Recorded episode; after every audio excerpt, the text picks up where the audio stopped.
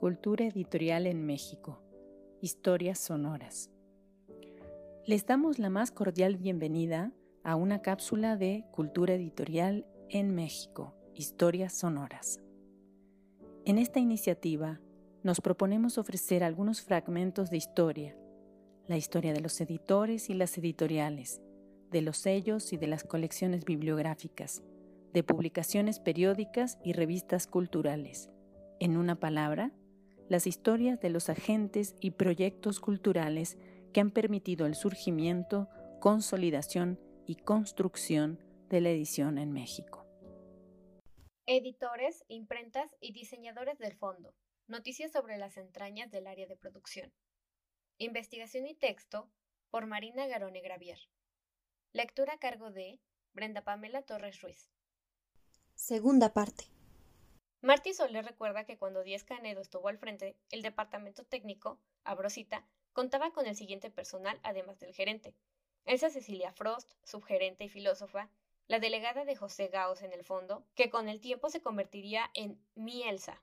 Frost y Soler se casaron en 1963. Carlos Villegas, el hombre de la sociología, Lauro José Zavala, el antropólogo José Vázquez, el corrector Estrella y su atendedor Crispín, y dos jóvenes exiliados, Juan Almela y Hash Router. Juan era hijo del viejo Almela.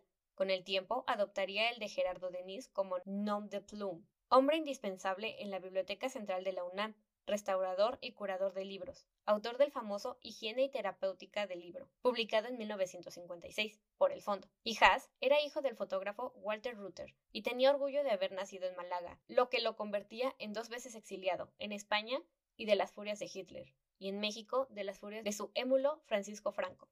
Martí Soler Viñas, Barcelona, 1935, es el mismo un personaje singular en la historia de la casa, ya que, al igual que unos pocos editores más, ha estado ligado al Fondo de Cultura por décadas, Hizo su entrada al mundo de la edición de la mano de Díez Canedo y Arnaldo Orfila, a quien habría de acompañar durante décadas en siglo XXI editores. Uno de sus primeros trabajos como editor fue el Tratado de Economía Agrícola de Edmundo Flores, de 1961, cuyo texto estuvo al cuidado de Augusto Monterroso y el autor.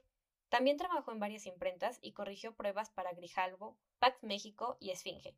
Tras su larga estancia en el equipo estable de siglo XXI Editores, en 1998 fundó con sus hijos, Jaime y Pablo Soler Frost, la editorial Libros del Umbral. Volvió al fondo en 2003 para hacerse cargo de la gerencia editorial y luego fue gerente de producción y después editorial, cargo que ocupaba al entrar esta obra a la imprenta. Soler considera como sus maestros en la edición y la tipografía a su propio padre, Ramón La Moneda, refugiado español, socialista y trabajaba en Grijalbo, a Joaquín Díez Canedo, Arnaldo Orfila, a Macero y al holandés Alexandro Alphonse Marius Soltz. En 2006, Soler recibió la condecoración del Águila Azteca, que el gobierno mexicano otorga a los extranjeros que han realizado destacadas contribuciones a la nación. Pero volvamos a la página para seguir hablando de las imprentas vinculadas con el fondo. Ya hemos dicho que Imprenta Gráfica Panamericana prestó sus servicios desde 1941. En 1956, debido a las diferencias que Vicente Polo tuvo con los trabajadores, se afectó fuertemente el ritmo de producción de los libros para la casa. En ese contexto, el fondo recurrió nuevamente a una serie de empresas como Edimex, Litoarte, Nuevo Mundo, Unión Gráfica, Talleres Gráficos de la Librería Madero, Libros de México y Suari. Fue durante esa crisis cuando llegó un enviado de la UNESCO a México, el holandés Alexander Alphonse Marius Stolz, para colaborar en diversos aspectos del diseño y de artes gráficas en el fondo. Sería él quien invite al diseñador y calígrafo Budwin Litzworth, mejor conocido en las oficinas de Panuco como Balduino, quien dejó su huella en las portadas del editorial entre 1960 y 1962. Además de los holandeses, colaboraban en la diagramación y los dibujos de los libros un cuarteto de notables artistas, José Jiménez Bodi, Elvira Gascón, Vicente Rojo y Alberto Beltrán, de quienes volveremos a hablar al describir las portadas de las colecciones.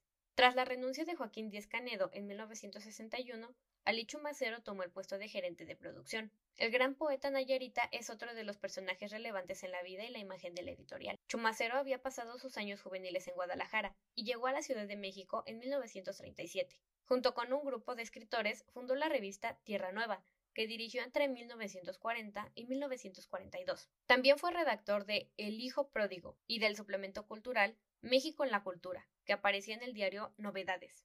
Antes de entrar al fondo, Chumacero ya había publicado dos de sus tres libros.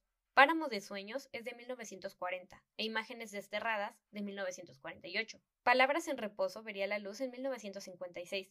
Por su concisa labor poética, recibió el premio Javier Villaurrutia en 1984, el Premio Internacional Alfonso Reyes en 1986 y la Medalla Belisario Domínguez del Senado de la República en 1996.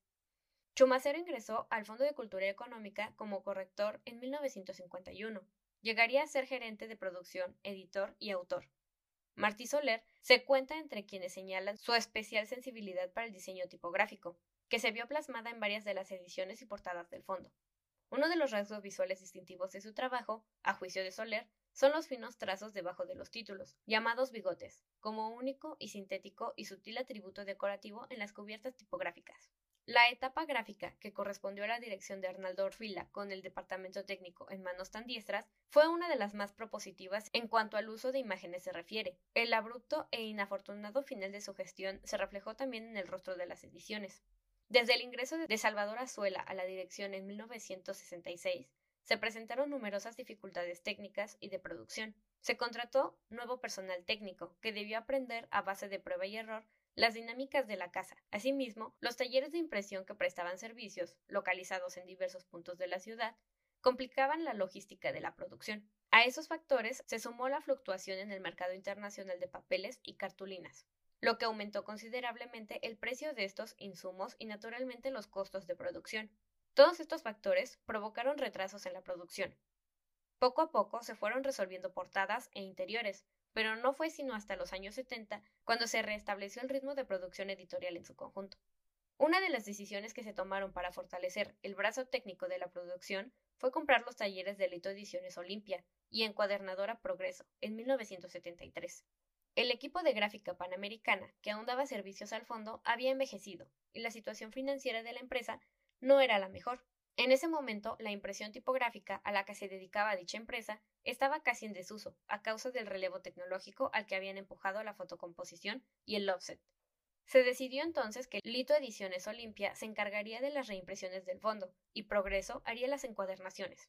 Años más tarde, en 1992, el fondo absorbió legalmente la subsidiaria de impresora y encuadernadora Progreso, SADCB, por sus siglas IEPSA, y hoy es el accionista mayoritario de la empresa, los talleres de IEPSA han ocupado diversos inmuebles. Inicialmente se ubicaron en un local del centro histórico de la Ciudad de México, en la calle de Revillagigedo.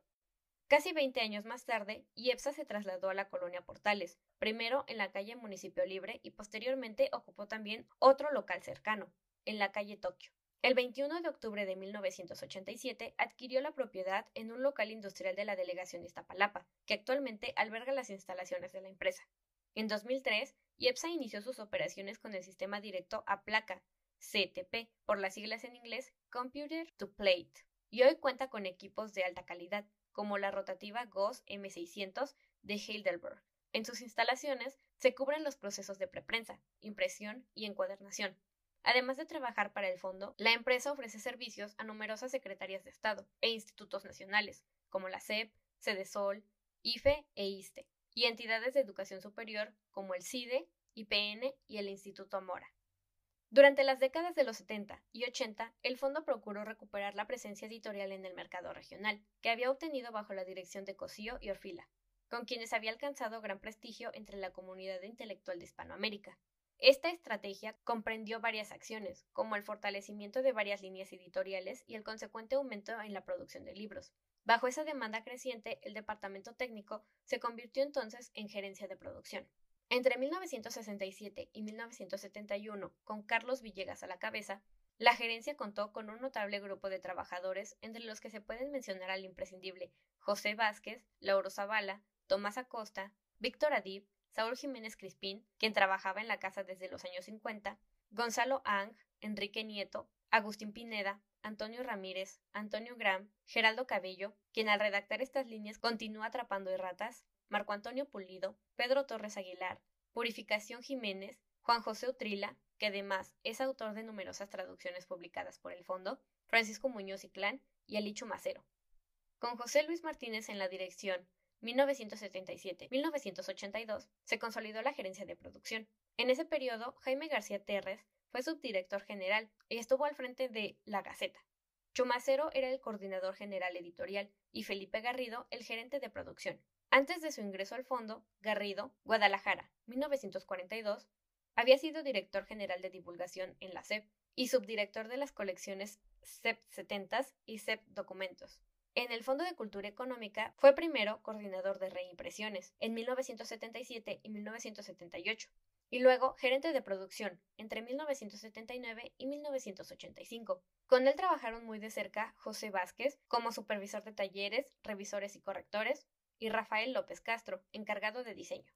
El incremento de la actividad editorial del fondo en esas décadas desembocó en la incorporación de las nuevas tecnologías de cómputo, que repercutieron a su vez en el organigrama interno de la gerencia de producción. En 1987, esta se subdividió en las gerencias editorial y de producción, Alejandro Ramírez estuvo al frente de esta última desde 1988 y hasta 2001. En 1988 se comenzó la instalación de las primeras máquinas para composición electrónica, renovación tecnológica y que estuvo encabezada por Jorge Acosta. En 1991, Alejandro Valle Santo Tomás se hizo cargo de la subgerencia de composición electrónica. Las nuevas tecnologías permitieron un incremento notable en el número de obras producidas al año. De 11 se pasó a 149, en ese momento colaboraban con el área de producción Ernesto Ramírez, José Luis Acosta, Mario Daniel Medina, Javier Ávila, Juliana Vendaño, Guillermo Carmona, Yolanda Morales, Angelina Peña, Gabriela López y Juan Margarito Jiménez. Joaquín Díez Canedo Flores tomó la gerencia de producción entre 2001 y 2003, y a su salida se hizo cargo de ella Alejandro Valles. Por iniciativa de la entonces directora del fondo, Consuelo Saizar, Valles promovió el diseño del fondo, la familia tipográfica de la casa, realizado por Cristóbal Enestrosa, y atendió la actualización de la imagen gráfica institucional de la editorial.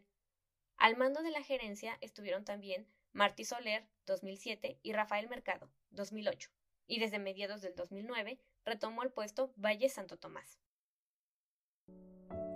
Agradecemos a los investigadores y profesionales del mundo del libro y la edición por el apoyo en la elaboración de contenidos. Los interesados en proponer nuevos contenidos, no duden en escribirnos a culturaeditorialmx.gmail.com. Los invitamos a seguirnos en Cultura Editorial en México, Historias Sonoras. Gracias por su atención.